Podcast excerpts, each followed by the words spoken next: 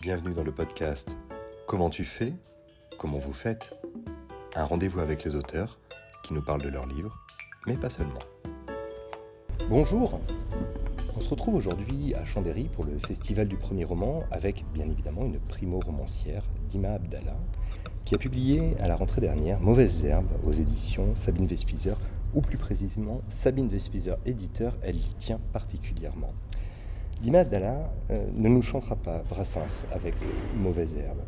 Spécialiste de l'Antiquité tardive, elle a publié un roman au croisement de cultures, un petit peu comme ces croisements de civilisation pouvaient être les Antiquités tardives entre Romains, chrétiens et barbares, à partir grosso modo du IIIe siècle. Dima, vous m'arrêtez si je dis une ânerie.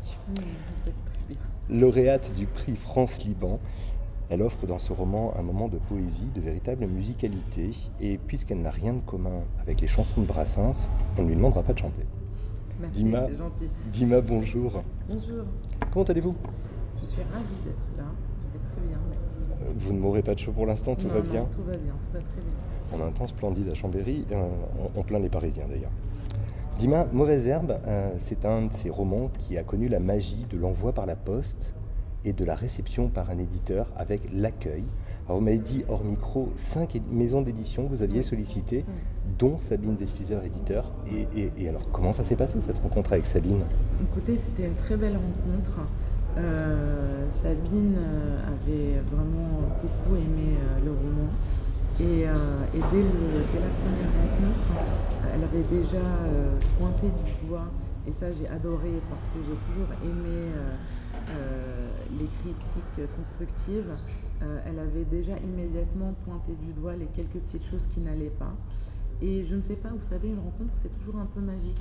Euh, moi, j'ai, euh, je- suis une personne assez instinctive et quand j'ai rencontré Sabine Vespizer, j'ai eu envie de travailler avec elle, tout simplement. Et je pense que si j'avais rencontré un éditeur qui ne m'aurait pas convaincu humainement, je n'aurais pas signé. Euh, parce que je ne tenais pas tant que ça à être publié. La fameuse relation auteur-éditeur. Alors entrons euh, in medias res, pardon pour le, le latin de cuisine, on en fera peut-être beaucoup dans l'émission. Euh, Mauvaise herbe, c'est l'histoire d'un couple. On en a parlé tous les deux tout à l'heure, euh, l'histoire d'une fille et de son père. Euh, ça se déroule dans un Liban qui vous est familier, si j'ai bien compris. Oui, très familier. Euh, on est, euh, j'ai pris des dates qui correspondent en beaucoup en beaucoup d'endroits à des, à des dates clés de ma propre vie. Et, euh, et donc oui, ce Liban-là, je le connais. Et cette petite fille dont je parle, même si ce n'est pas moi, je la connais très très bien. Parce que quand, quand les souvenirs réels ont- sont venus un peu à la manière des mauvaises herbes, justement, euh, poussées pendant le processus d'écriture, j'ai laissé faire. Et, euh, euh, et voilà, ils ont demandé à exister et je les ai fait exister. Donc cette, cette petite, même si elle est beaucoup plus costaud que moi et que ce, ce- n'est pas moi, j'en suis vraiment très très proche et, et j'ai vécu beaucoup de choses de ce qu'elle a vécu. Elle vous ressemble un peu à la manière de ce que Baudelaire disait, lecteur, mon semblable mon frère, elle, ce serait la semblable ma sœur presque? Euh, oui, oui, presque, oui, oui, oui. L'histoire que cette famille va connaître, c'est celle d'un exil, d'une émigration. On, cite toujours, et, pour le coup, euh, Kundera vous a beaucoup marqué dans vos lectures, euh, on cite beaucoup sa, vision du monde à travers l'exil, l'un des phénomènes les plus étranges de la seconde moitié du XXe siècle. Racontez-nous l'exil, euh, l'émigration de cette famille, qui se déroule bien plus intérieurement finalement que territorialement. Tout à fait.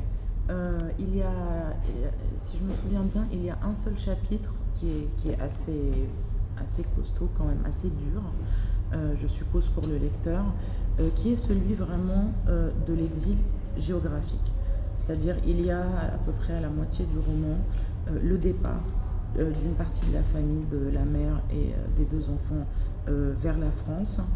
Et euh, c'est le seul chapitre où l'exil, euh, où, ma narratrice parle de l'exil comme justement un arrachement à une terre et puis un départ pour un inconnu, pour euh, une autre culture, un autre pays, etc. Mais sinon, euh, dès les premières pages, euh, j'espère, j'espère que le lecteur sent qu'il s'agit bien plus d'un exil intérieur, euh, que mes deux personnages sont profondément esselés sont profondément étrangers à ce vaste bordel, comme le père peut emprunter les mots du père, parce qu'ils vivent dans, dans, un monde qui est devenu si violent et si chaotique et si absurde. Là, on retrouve l'absurde camillien, bien sûr, euh, auquel je fais référence à plusieurs reprises, qu'ils ne parlent presque plus la même langue que les autres, et d'ailleurs, c'est pour ça qu'ils ne parlent plus. Euh, c'est-à-dire qu'il s'enferme dans, une sorte de mutisme. Et euh, cette histoire d'amour, j'aime beaucoup ce. Finalement, vous êtes le seul à, m'avoir dit un couple. Je trouve que c'est très vrai. Euh, je trouve que c'est très vrai, c'est un couple. Et à la manière des grandes histoires d'amour, même si c'est un amour filial, c'est un amour qui, fait, qui est douloureux. Et c'est un amour qui ne se dit pas, mais qui se dit par chapitre interposé à travers le lecteur. Euh, donc, euh, c'est le lecteur qui crée le dialogue. On sait que Sabine Vespizer aime les romans avec une musicalité dont elle dit, elle a probablement une oreille elle-même très musicale. C'est un duo que vous avez construit. Ce n'est pas une grande symphonie, pourtant c'est un, grand chaos autour de ces, de ces deux êtres. Une famille d'ailleurs qui compte une mère et un frère au demeurant, mais qui sont totalement absents. Pourquoi est-ce que vous avez éliminé cette partie de la famille? Pas tout à fait absents. Vous avez raison de me reprendre. Ils ne sont pas absents euh, parce que déjà ils sont très très aimé. Euh, la, la, fille parle de son frère avec beaucoup de tendresse. Elle prend son rôle d'aînée extrêmement au sérieux. D'ailleurs, elle est protectrice avec tous les membres de sa famille. Il y a un chapitre pratiquement entier vers la fin où le père parle de l'amour immense et unique qu'il a eu pour sa femme. Euh, non, c'est un choix littéraire, c'est un choix euh, très affirmé. C'est deux voix que j'avais dans ma tête avant même de commencer à écrire. Euh, c'est un couple que j'avais dans ma tête vraiment, c'est pour ça que j'aime assez votre mot. Et, et c'est un huis clos, c'est une relation fermée et c'est un zoom. C'est-à-dire on est comme en train de zoomer sur ça et finalement tout le reste est flouté. Euh, et il n'y a pas que la mère et le frère qui sont floutés, il y a la guerre qui est floutée complètement. Je ne la décris jamais, j'en parle jamais. Il y a les décors qui sont floutés. Tout est, euh, euh, comment dire, tout est centré sur cette relation-là parce que le reste n'est pas le propos. Le reste n'est pas le propos du livre. C'est ce qui pousse d'ailleurs le père à dire, vous, citiez une partie de cette phrase, ça ne nous regarde pas ce vaste bordel, euh, dans une forme de déni véritablement de, des événements qui se déroulent à Beyrouth à ce moment-là. Alors, je pense qu'il est très très clairvoyant et euh, extrêmement intelligent, extrêmement cultivé, extrêmement informé. Euh, donc, je pense que qu'il se cogne au mur de l'insupportable. et, et et il n'y a plus de mots, c'est-à-dire que quand l'absurde triomphe à ce point-là, euh, aussi bien pour la petite que pour le père, les mots ne sortent plus. Et ça, je crois que ce n'est pas euh, caractéristique de mes personnages, ce n'est pas très original. Euh, ce, mutisme-là du choc, il est très connu. je pense par exemple, je ne sais pas moi, un deuil. vous entendrez rarement quelqu'un vous dire je suis triste le jour d'un enterrement. Euh, les mots manquent. Voilà, les mots manquent, exactement, les mots manquent. Et, euh, donc, encore une fois, les mots sont, sont dits euh, par la littérature et ils ne s'adressent jamais l'un à l'autre parce parce qu'ils parce qu'ils n'y arrivent pas, parce que c'est des grands pudiques en plus de se cogner au moins de l'absurde. Et que. mais par contre, ils développent un langage à eux qui est le langage botanique. Oui, exactement. D'où ces mauvaises herbes, celles qu'il faut absolument préserver d'ailleurs. C'est amusant, cette, euh, l'insupportable ou l'indicible et cette, proximité avec Camus finalement dans l'ouvrage. Euh, on le disait tout à l'heure, finalement, il y, a, Camus comme espèce de patron, celui qui va presque arriver à prêter les mots pour dire euh, l'indicible, et, ce sous-texte, ce palimpseste, avec une, pas une réécriture, mais une, présence, une omniprésence de, de, Kundera quand on fait attention véritablement au texte et quand on fait attention à la manière dont vous avez écrit. Justement, il y, a ce premier chapitre, euh, je pense qu'il a conquis tout le monde. Dès, la fin du chapitre, on sait qu'on ira au bout du livre. Beaucoup de libraires me l'ont confirmé. Comment est-ce que vous avez abordé l'écriture de, de, cet ouvrage? Parce que ça ne devait pas véritablement être un livre au départ, si j'ai bien compris. Vous savez, il paraît que j'ai toujours entendu les écrivains dire quand je suis habité par mon texte, c'est bon signe. Et pour ce qui est de ce premier chapitre-là, il, m'habitait depuis des mois. Je l'avais en moi vraiment avant de me mettre au travail et j'avais presque, j'avais presque le toucher de ces deux mains qui se tiennent. Euh, j'avais presque, j'avais presque zoomé dans ma tête sur les perles de sueur qui coulent du front du père et je savais déjà euh, que ça allait être euh, un roman à deux voix. C'est-à-dire que j'avais déjà la voix de la narratrice, mais j'avais aussi la voix du père. Et donc c'est comme ça que ça a commencé.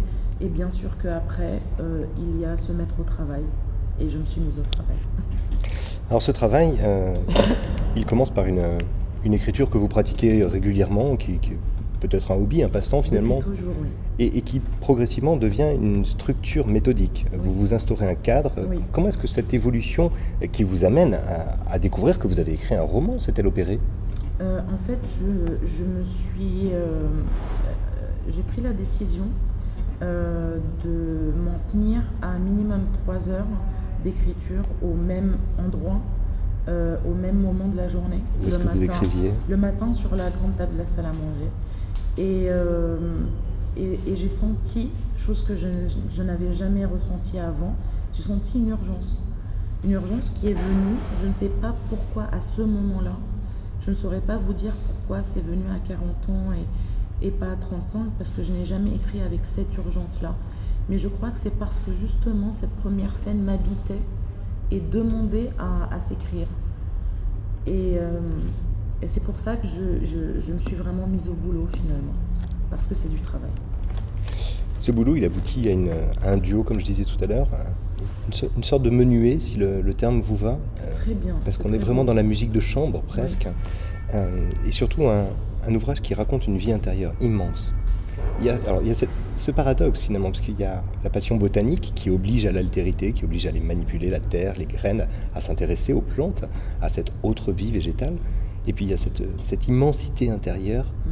euh, face à un monde qui semble, lui, extérieurement, se, replier, se, s'engouffrer dans quelque chose, dans un précipice en fait. Exactement ça, c'est le gouffre. Hein. C'est s'engouffrer, c'est vraiment le mot, euh, le mot qu'il faut. Oui, ce langage botanique, euh, c'est une vraie langue. C'est une vraie langue entre elle et lui. Alors pour éviter de, de, de parler du reste, mais c'est un transfert en fait. Mais pas que, oui. Et puis c'est aussi beaucoup la mémoire pour en revenir à Kundera.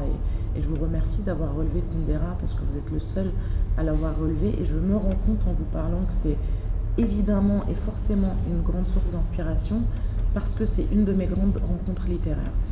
Euh, pour en revenir à la question, euh, il y a quelque chose de l'ordre d'un Eldorado perdu dans cette végétation, c'est-à-dire d'avant tout ça il parle du potager de la grand-mère, le père, et, euh, sans, le dire, sans, le, sans l'expliciter, sans rentrer dans du commentaire, on, se doute bien que, que c'est ce qu'il y avait avant. Euh, avant cet exode vers les villes, avant cette guerre civile, ce qui est perdu. En fait, finalement, ce roman est un, est un roman sur la perte.